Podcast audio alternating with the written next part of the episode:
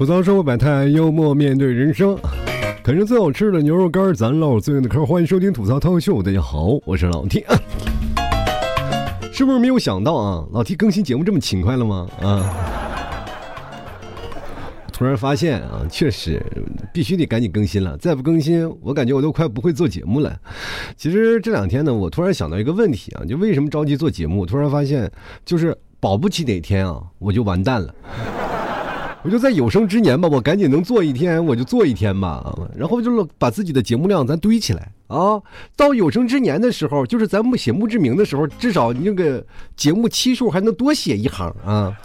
其实生活当中有很多的事儿啊，咱们没有办法。咱上了年纪以后，你就总是会担心自己哪天会生病，身体能力不行啊。以前就是说啊，咱顶风尿三丈，现在顺风刺一鞋，就这个感觉就。从过了三十多岁以后，就开始就那种自己力不从心那个感觉就开始来了啊！就是有些时候呢，就是跟孩子出去玩啊，就是孩子那跑的开心的，就一个小孩那小短腿倒腾三步啊，不如我这个倒腾一步，我都追不上人家。有有一次啊，我就现在不是孩子都要这个练习什么体育嘛，增加这个身体的情况啊，增加身体健康。然后呢，要练什么拍篮球，然后我就教我们家儿子拍篮球，哒哒哒拍。然后我做了几个潇洒的动作啊，过我们家儿子。我家儿子过来抢我的篮球啊，球是也没有抢到啊。这这你我的技术啊，虽然说比较烂，但是过一个孩子那还是轻松加愉快啊。结果球过去了，我腿没过去。膝盖崴了啊！就是我这个膝盖的这个老寒腿，大家可能听我节目的朋友也都知道啊，这个膝盖确实不太好，啊，这个这个常年啊，就是以前包括踢足球啊，最早以前骑马呀，然后冬天呢又不穿衣服呀，就造成了这个老寒腿。所以说，我现在奉劝各位年轻人啊，你们别看现在闹得欢，小心将来拉清单啊。就是能穿一天是一天，我告诉你，只要你把那个秋裤啊，把这个棉裤啊都套上，你就知道那家伙是真的香。哎，你只要腿部保暖了，你会发现浑身上下都不冷了。就很多的朋友他们本末倒置啊，就是大冬天穿个裙子，我也不知道是美在哪里。啊，就上身穿个羽绒服，你就下身你保暖啊，下身你穿棉裤，你上身你就我们老爷们儿，你说谁看看腿，我们都往上看。上面穿少点对吧？下面你穿的厚点真的不稳，我们这懂吗？啊，这个其实这个美的观念，你看，你不要看你自己，你看别人的关注的点在哪儿呢？当然了，这开个玩笑，我就觉得各位一定要把腿保暖好了，否则到了以后呢，大了啊就会比较难受。这就像我一样，一过了三十五岁以后啊，就开始琢磨人生啊，就开始。定义人生的意义，因为你大家可以看到，如果听我节目的老听众啊，他们可能都会有这么一个概念，就是老 T 啊，你这个身体真是老太太过年一天不如一天啊，就是你，我现在真的怀疑你明年可能就要坐轮椅了，有的时候甚至是节目不能保证更新啊，有的人甚至是大概一个星期。啊，看我没有做节目，没有更新节目，就会跑过来问我你的嗓子好了没有？他都没有说你病了没有，就说你问你嗓子好了，我说快好了。就是他们那种形成那种条件反射，就马上就知道我病了。但如果两个星期没更节目，他们可能就开始给我默哀了。就每个人在不同的心理年龄过程当中，都会形成不一样的一个世界观和价值观，在。过去几年，我总觉得人生当中是没有代沟的，尤其是像我这个年纪，我觉得我这个什么都做，我这老小孩我这肯定我跟年轻人没有代沟。他妈的，现在我才知道跟年轻人代沟实在太大了，就那个沟啊，是实在是无法填合的。现在有这样的趋势啊，就哪怕就是你，你可能。大个一两岁啊，那代沟都不可避免。这可以跟你的生活环境、工作环境啊，以及你个人的性格有很强烈的这个关系啊，所以说才会对你日后的性格造成很大的影响。我们这样来说啊，就是比如说你是在公司一个白领，那么你现实当中呢，就可能会跟你的公司的那个环境当中会影响你个人的性格。就比如说你一直不上班，一直在家里，你可能就是个死宅男，对吧？我跟大家讲，就是现在每个人的不同的人生，他总是有不同的活法。今天我不讲年轻人的生活，我讲讲我们老年人的生活，就是讲讲我们三五十五岁往上的人的生活啊。其实，绝大多数三十五岁往上的生活，我特意啊，我看了一些别人的资料，因为我今天我看到了一个豆瓣的帖子，说三十一、三十五岁以上的我们，然后就在那里面找啊，找很多的人会发自己的照片、自己的生活、自己的一些感悟啊。但是我发现了，绝大多数都是女生啊，都是女生，就单身的女生越来越多啊。绝大多数的女生活得又潇洒又漂亮，就完全没有那种家庭主妇的味道。然后他们活得自立，活得非常好，然后也长得也非常好看，你就完全不看不敢想象，那他妈是快四十岁的老阿姨，你知道吗？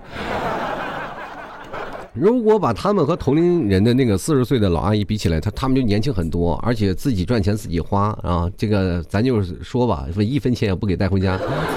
就那种生活的状态，他少了那些生活的磨那个磨练啊，少了跟这个这个亲爱的人这个勾心斗角啊，说天天的那个生气生不完的气，反而自己心态啊就特别好。然后突然感觉，女生在这个时候，她们会享受自由的，她们又享受自己的旅游啊、拍照啊，或者是在干自己喜欢的事情，穿着打扮没有人说。比如说，你看啊，就是如果一个结婚的女生，他妈四十岁了，你要打扮的一个花枝招展的，可能很多的你另一半也自己心里啊。有有点打鼓，对不对？你比如说今天花枝招展的去参加同学聚会了，然后你的另一半就会琢磨：我他妈那有什么前任呢？是不是？你这次参加聚会去了，还是要给我戴帽子呀？就是多多少少会有。你不管做出什么样的决定，都会给对方带来一些猜忌和影响。就除非对方生活你过你的，我过我的，两个人互不干涉，这样的生活是另一种生活的方式啊。但是你看，我刚才一直在讲女生，你说男生呢，老 T 啊，男生都他妈宅着呢。我仔细做了一个统计，本来我以前就是做数据分析的啊，我看了一下我这个整体的我目前的感官啊，看到很多的男生发出来那些照片，不是养狗的，就是宅在家里的。就是男生的世界跟女生的世界完全不一样啊！就是女生的世界可能很大的多数都会觉得女生的性格是内敛的啊。如果随着岁月的增长，他们就会更加的喜欢自己的世界啊。他们会在自己的世界范围之中选择自己所需要的爱好和那个东西。他们就有一种讲究，就是不将就，包括他妈谈恋爱啊，包括干各种东西。只要但凡到了大龄岁数的人，基本啊，基本上保持那种状态。只要他不想结婚，基本就是一个不将就的一个状态。第一，男人不能将。讲究第二，化妆品、衣服、生活，他都不讲究，把这些东西过好了，他他能不美丽吗？他能不好看吗？他能不活得精彩吗？对吧？在这个生活当中，你过过程啊，就是他是不趋于平凡的啊，身边不需要有人过来来指指点点的。男生不一样了，男生在这个时候就活在自己的世界，自己一个人就是一个世界啊。社交出去了，他就是另外一个人，但是回到家里，他就一人一世界。我不知道你们有没有这个过程啊？包括现在年龄段小的人和。大的男生，他们都会有一个自己的世界啊，就包括我也有自己的一个世界观。我的世界是在哪里？就是在你们 T 早和小 T 睡的那一段时间，那个世界是我的。但是这个世界是我的，我的时间是不，我这个无限被压缩的。我的这个小世界，我还得腾出点时间来更新节目。所以说，每次我在更新节目特别纠结。就比如说，我现在本来啊，我在十点、十一点左右我就可以更新节目了，但是我一直在把节目拖拖拖拖拖到两点多我才更新。我老感觉做节目在占用我个人的时间。你们所以说每次听我的节目，有些时候是特别困啊，特特别不精神，那么就就是感觉我做节目没有意思。在占用自己的时间，还是自我的时间没有规划好。就是很多的时候，你会把自己的时间啊，就是。做一个习惯性的规划，男生的世界啊，你是永远无法想象的。就是有的人说男生小心眼儿，不是小心眼儿，他是钻在自己的世界出不去。就有些时候，如果你要理解男生，你会给他一点时间啊，不要把男生压迫特别紧。就比如说你在干嘛？你在干嘛？希望男生马上回消息，就不干嘛，你就以为他出去什么鬼混去了，干啥？你的男朋友怎么回事？你就会猜忌吧。其实老爷们在那时候，哪怕发呆，他也是活在自己的世界里。这就为什么很多男生已婚男生的人可能会有这样的感觉啊，就回到家里他妈不回家，就在车里坐着，那打开收音机在抽烟。你无法想象他为什么不上家呀？因为那个时候那个时间是他自己的，他给自己的时间会有一些放空的时间。每个人都有自己的世界，所以说当你单身了以后，你会发现全都是你自己的世界。那这个时间时间多了以后呢？应该怎么办呢？就开始丰富自己的时间啊，你就把自己的世界围的特别多。比如说，有的人打游戏啊，就会给自己的游戏设备啊，就是投资特别多。像我们已婚人，我们是没有这个资格的啊。就比如说我现在啊，我就给自己的这个买一副，比如说我爱打游戏，我给自己买个游戏的就是键盘也好啊，鼠标也罢啊，乃至于现在的模拟器也行，对吧？是啊，那或者是什么 VR 的设的的投影设备，你至少买回来了，你放在家里，你第二天你信不信就骂你狗血喷头，玩物丧志，家里没挣多少钱，你买这个东西你是干什么？对不对？如果按照你们提早说，如果我要真买了，提早说你卖起几斤牛肉干，你这么嘚瑟的，对吧？所以说生活就是这样，就是如果说你生活呢，代表的是什么？很多人一直在说婚姻是什么？婚姻是责任，还有一点是。第一是对于自己的责责任，第二是对于国家、对于民族的责任啊！你说啊，这老 T 上升这么大，废话，这这个能不上升那么大吗？对吧？现在国家这么紧急啊，就是说生育率逐渐在向在降低，你不管你只要生一个孩子，都是都是对国家做出的贡责啊贡献，然后对那个民族做出的贡献，对不对？你说大家都他妈出出去玩去了，你这那属于没责任。就是没有责任心嘛，啊，对吧？大家就生个孩子，再过自己的生活也行。当然开玩笑，我觉得这个生活当中啊，就是不管你在做什么样的事情啊，你首先就想结婚了以后，你会发现这个人会有责任心的啊。就是为什么生活会吵架？吵架就是因为他对这个家庭没有责任心啊，还过着单身的那种生活的一个状态。所以说这部分人不适合结婚。所以说你在生活当中一直结结婚了以后就发生各种争吵，就是因为责任心的问题，并不是说有没有安全感。就哪怕他出轨，也是跟责任心有一定的关系。就是他生不出孩子，跟责任心也有也有一定的关系。有病咱就治，治不了咱就换人。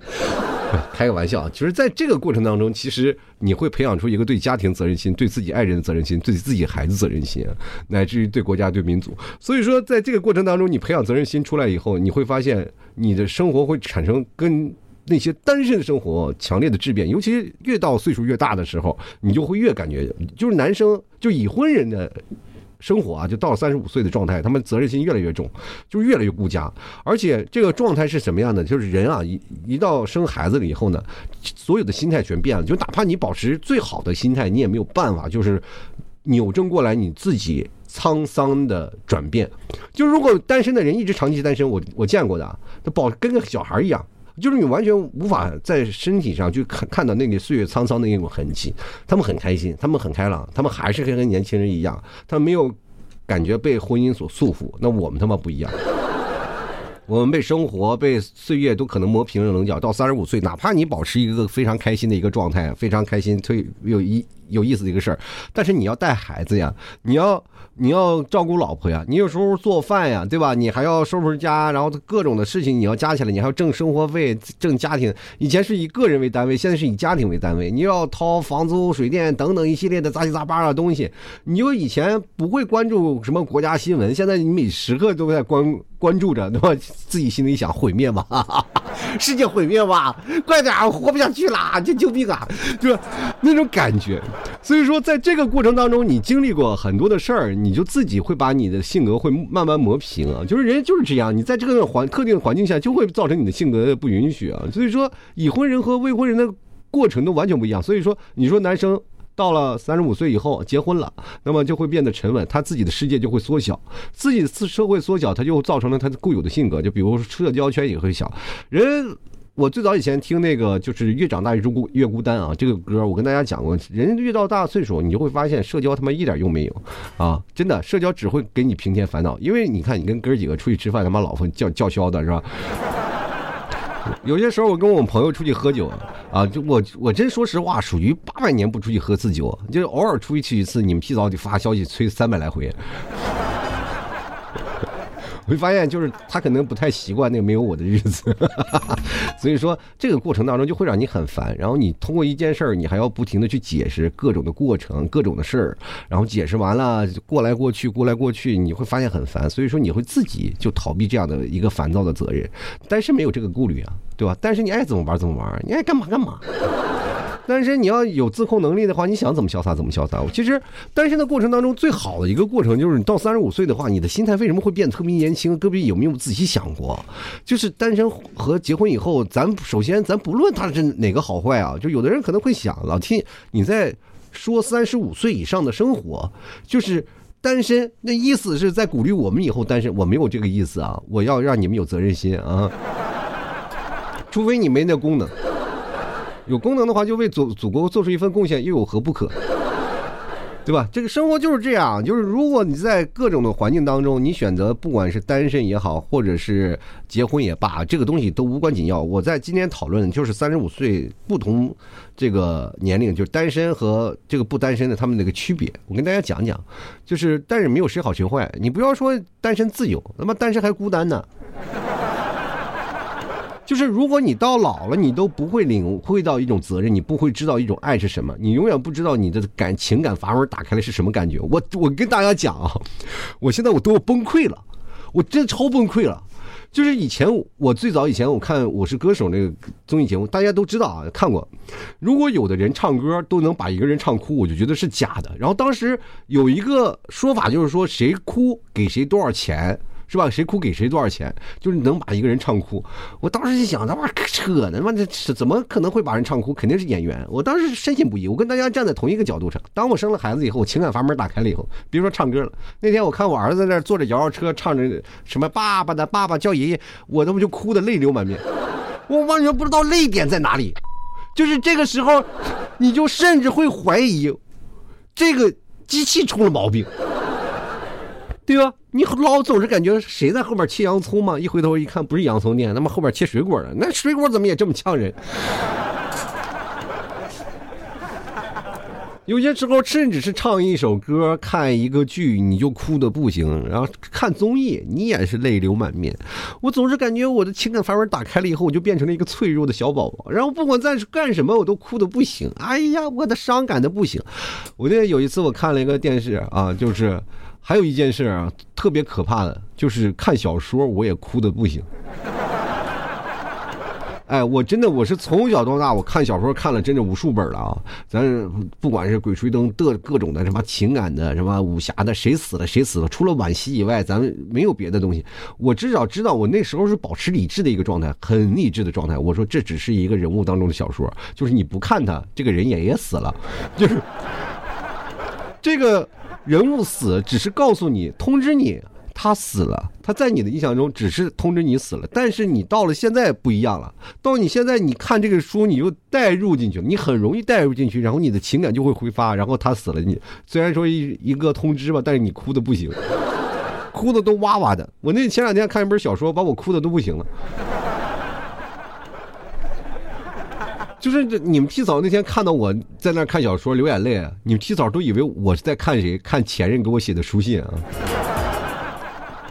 一看是不是小说，然后他就真的害怕了，他觉得我魔怔了，我走火入魔了。所以说，当你结婚了以后啊，你生了孩子以后，你就会多愁善感，慢慢有这种感觉，其实挺奇怪的。你从一个理性的人。变变成一个感性的人，其实这个过程很奇妙，就是潜移默化的你会变成一个感性的人，你会很理性的去看待一些问题，然后你会慢慢的自己会变得比较温柔啊。但是如果说三十五岁你你长期单身的话，有些时候难免会有一些性格刻薄，或者是有些自己认为自己就是一片天的事情，然后会有点执拗啊。这部分人大家在职场上经常会碰到啊，就是长期单身。我们在上学的时候最最害怕的是什么？不是教导主任啊。啊，不是这个校长，不是那个，就是怕那些就是，嗯，长期单身的女老师。我不知道你们有没有啊？我们以前上学有一个教导主任是，呃，单身的啊，就是可能，但他不是说怎么回事，他就是一直不结婚，就是一个单身，在学校里都出了名。他，但是他不是丧偶啊，就是真的是长期单身，那手腕那堪称铁腕，谁说话不好使。上到老师，下到学生，见他这个噤若寒蝉呐。每个人说实话，腿肚子不转筋都不行。我最有印象的一件事情是，我们两个班级的同学啊，就是两个班级的，就是他们那个班和我们这个班的两个同学，两个班级打架啊。班级里的那个老大啊，班级里都有那个是吧？就是比较混的比较好的那老大嘛，啊，这个和那个班级的老大两个人在我们班级产生了强烈的冲突，叮当啷打架，叮当啷叮啷，就见我们那个啊女老师过来，咔咔一一个一一个手夹着两个，就跟夹着西瓜似的就夹走了。当时就蔫了啊！我记得还有一些就是也是碰见过别的年年级的同学打架啊，就是老师去了，连老师都打。就是老师拉不下来，就是他不是说主动去打老师，而是误伤了啊，叮咣啷，老师挨了好几拳，然后老师也在拉架，就这样的情况。但是只要那个女老师一过去，所有的人都站那儿立定啊，立定排好。所以说这个威力很大的，就是你除了在学校以后，你在公司你碰见这样的一个，是吧？领导也好啊，就一般混到这个年纪都是领导，就是哪怕你他是只跟你。啊，同平行的啊，同平行的这个同事关系也好，你会发现有些时候你跟他讲话容易讲到死胡死胡同里，两人针锋相对啊，我的天呐，吵得不可开交。因为在工作时候，他追求的是相对完美啊，在人际交往观中，他可以把工作和人际呃相对来说剥离的比较开，然后他就又认准我他妈单身这么多年了，我就我就认真，我就活的就是这个理儿啊，你你妥协，你妥协去。真的，你会碰到这样的同事，你怎么讲他都没有用啊！但是像我们这这帮人啊。我们就不敢了啊！就是说实话，有些时候在聊的过程当中，我们害怕辞职啊，害怕被领导 发现，然后能妥协就妥协吧。啊，好嘞，好嘞。所以说，在沟通的这个环境当中，有些时候在职场沟通会比较难啊，就因为老是在自己的世界里。呃，同样的，我觉得在这个单身的过程当中，如果你上了三十五岁，你还保持单身啊，非常阳光、非常可爱的一个性格，但是你在越可爱的性格，他在工作当中越雷厉风行。所以说，这个事情你很难就过程，因为这他如果工作当中不雷。厉风行，他现实生活当中也不会过得那么好。你想，要赚钱嘛，对吧？你说现实当中唯唯诺诺，回到公司，回到家里，自己哇大杀一片，咔咔，那就是宅男的典型表现啊。不过男生女生都会把自己活得很好，然后尤其是越。单身久了以后啊，就是一个人越单身久了以后，他活得越靓丽，越吸引人，然后反而越不会愿意谈恋爱了，因为他单身这么久了，他们习惯单身了，其实他不想去突破这个事情了。为什么越年龄大了越不愿意结束自己的单身生活？那是因为什么呢？就是这段时间特别尴尬啊！你找他的人是要不然二婚，他就觉得有点将就了。但同样啊，同样岁数的人，就同样岁数也单身的，他他们都互相嫌弃，觉得对方有病。要不然怎么剩下这么长时间？能够结婚的完全是突然发现，在聊天的过程当中，两人关系就两人的想法是一致的啊，就比如说活法也是一致，然后呃所有的想法也是一致，所有结婚的理念或者不将就的过程当中完全是一样的，而且对方非常优秀的情况下才可能结婚。所以说，朋友们，如果大龄单身大到一定岁数的时候，基本上就宣布了死刑。因为你碰到像你非常合适的男生的几率非常非常之小，对吧？你就说你的眼光特别高，或者你的世界特别高，就是哪怕很多的人说我不要求太高，因为太高确实也看不上你，对。然后你说那我就要求跟我一边的啊，就是跟我的那个条件一样的人也行啊。那我们如果要是条件一样，然后性格也好，那我们就愿意在一起。但是很难有人就是同龄阶层的能追上你。你明白吗？就是这个过程当中，你是经过其他的筛选，就像一个金字塔一样，你跑到塔尖上去了，别人还得爬半天才能追上你，多累！在塔底下那么多石头，我随便搬一块不行吗？高，所谓高处不胜寒就是这样啊！这真的，你到这个时候你就。只能自己丰富自己的生活了，啊，自己蹦迪呀、练瑜伽呀、撸铁呀、出去旅游啊、喝个咖啡啥的。前两天我看，现在这两天都有什么高价咖啡啊？这个这么贵的咖啡，这么贵咖啡给谁？就是给那些洗涤灵魂的人喝的。哎，我喝一杯贵的咖啡，我洗涤一下灵魂，我发个朋友圈啊，瞬间就招来很多的是吧？莺莺燕燕是吧？各种什么？你感觉不一样。我跟大家讲啊，这个事情很多人以为我开玩笑啊，但是我跟大家讲，完全有人会做得出来。就是可能不仅仅是咖啡这一件事情啊，就是在所有很多正常人眼光你不，呃，他们就高不可及的事情，你可能就会做，因为你自己可以下得去去这个决心啊。你就说我为了自己活着，我为什么就不能奢侈一把？就经常会出现这样的，他们的生活会变得好，然后就是今天我攒一件，明天我攒一件，就是。一个月，我咱们生活啊，咱们可能要去花很大的开销在生活上，比如说养孩子呀。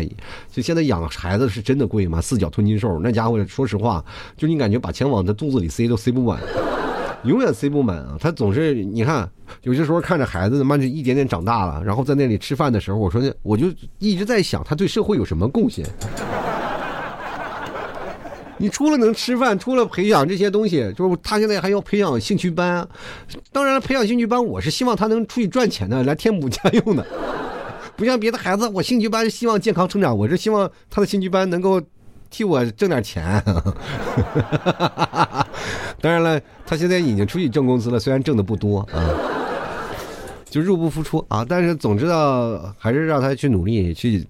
自立吧，因为毕竟他指望我不可能，对吧？因为指望我就等于指望你们，你们也不可能都来买我牛肉干，对吧？就是我一直在求你们买牛肉干吧，我儿子不行了，他你看他现在都已经失望了。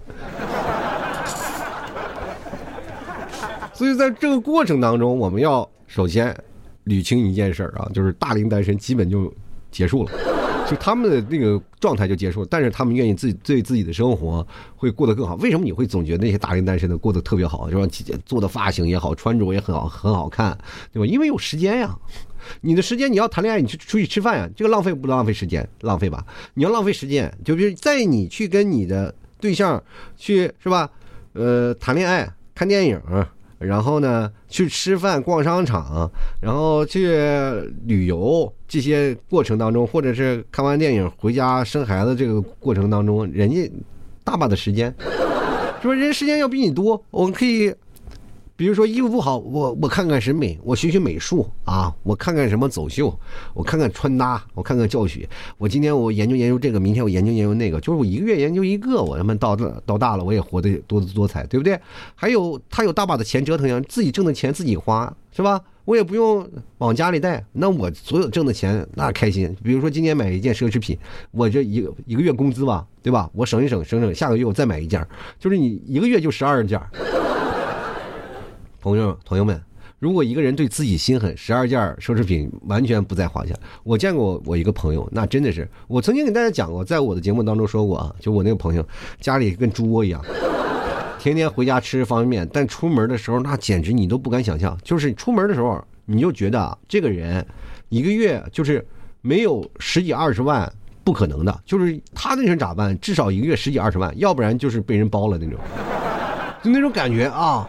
就是要不然有个有钱的老公啊，就是那种感觉，特别的。那你谁曾想，人家是一个真的励志的表现呀！真的每天就为了自己活得开心，然后自己在那儿什么？吃方便面就好几年呀。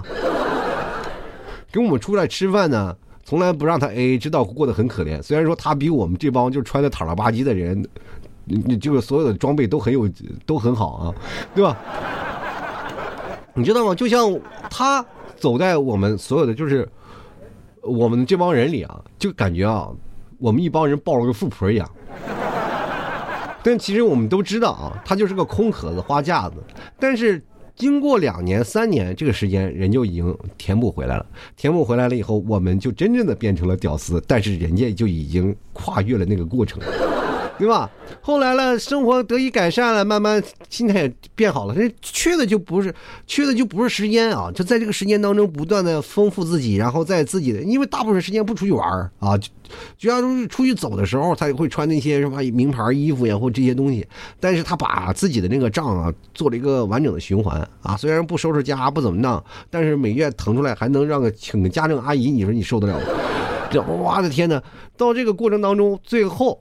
人家终于找到了，是吧？他结束自己单身了，他结束单身自己很晚啊，他大概是三十几岁，三比我还晚呢。他三十四、三十五就是结婚的。你看看人结婚了，立马就不一样了，哇，马上就变成另父爱一夫人。所以说这个过程当中，就看你自己怎么选择自己的人生。其实三十五岁以后单身也好，或者是你结婚也罢，每个人不同的人生不一样，每个人生都有不一样的精彩。你看有的时候我在那吐槽说生活不好啊，就是结婚以后那个感觉啊，天天为了这个。发愁，当然了，每次逗儿子的时候是真开心，对吧？有的时候甜蜜的、欢快的旅游的过程当中，也会有一丝的甜蜜。因为如果说真的有一天啊，你的另一半出突然是吧，就剩你一个人了，你都空落落的，你自己很难受。就为什么失恋的人这么痛苦？那么就是少了这个生活当中有一个人的习惯，在一起他妈很难受，他妈一分开了自己痛苦不堪。而且有的人后劲很大，有的人说。一辈子可能就爱一个人，真的是有可能这样的啊！这个爱一个人爱的死去活来、死心塌地，然后到最后呢，一辈子念念不忘，永远是一辈子的遗憾。有的人都是有这样的过程啊。那个遗憾呢，我告诉你，就是大家就想，可能就是遗憾，就是第一开始我以前我有这样感觉，就是有的很多的人就可能一直爱我啊，我也爱着一个人，但是我们俩没有在一起，我就会觉得很遗憾。等过了，呃，可能二十五岁、二十六岁的时候啊，再往后走，等你真正结婚了以后，你才会发现以以前那个想法是多么可笑啊！没有谁忘不了谁，如果你忘不了，就说明你现在生活过得很可怜。如果你现在生活过得很好，你就觉得以前那些遗憾都他妈很可笑，真的，你就不会想以前，你只会想以后。懂吗？所以说，当你这个长期时间，你比如说长期单身，然后你这个过程当中一直怀揣遗憾，是因为你没有勇气踏出下一步。等你踏出下一步了，你就知道那以前的遗憾多难受。就比如说你长期单身嘛，有的人爱一个人，那一直出不来，他妈可能到了三十五岁，到了三十四十岁，就是这一直单身，一直想着那个人啊，就是为了那个人终身不嫁、终身不娶的那种。等你。谈一份恋爱，你突然发现，咔咔扇自己俩鼻窦，你知道吗俩大嘴巴子，什么？我为什么单身这么多年，对吧？我早他妈谈恋爱早好了，对不对？所以说这感觉是不一样的啊。每个人在不同的时间段都有不一样的精彩，大家也千万不要妄自菲薄，说我过得不好。其实，在这个过程当中，单身的也会羡慕这个结婚的，结婚的也会羡慕单身的啊。这个没有办法，就因为你得不到东西才是最美好的，懂吗？就比如说，就像你现在谈恋爱一样，那么你你老是感觉自己的另一半还不如别人的老婆了，不是？就像自己老公老是跟别人比，你看我老公这真的什么玩意儿啊？你们提早就经常说啊，我老公不行的，他没有上进心的，天天做那个破节目都不行。你看没人买牛肉干，这么不坚持，就真的活不下去。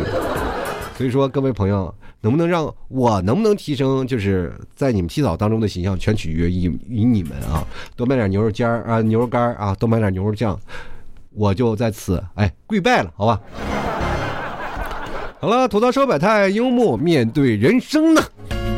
喜欢老 T 节目，别忘了多支持一下老 T 家的牛肉干啊！然后购买牛肉干的方式也非常简单，登录到某宝，你搜索这个吐槽脱口秀。哎，吐槽脱口秀，你就可以找到了。这个是老 T 的店铺名，店铺名。然后，当然你可以搜索老 T 宝贝名称“老 T 家特产牛肉干”啊，也可以找到。然后，当然你可以找到客服跟老 T 对暗号吐槽社会百态，我会回复啊，幽默面对人生。喜欢的朋友别忘了多多支持一下啦，给老 T 一点小小的支持。同样的，各位如果实在找不到我呢，可以加老 T 私人号，拼音的老 T 二零一二啊。这只要有空的话，我就可以跟你们聊啊。这个这这这，大家也可以看看朋友圈嘛。万一牛肉酱有活动的话，大家都可以在朋友圈看啊。好，那么本期节目就要到此结束了，也非常感谢各位朋友、各位宝子收听，那我们下期节目再见了，拜拜了。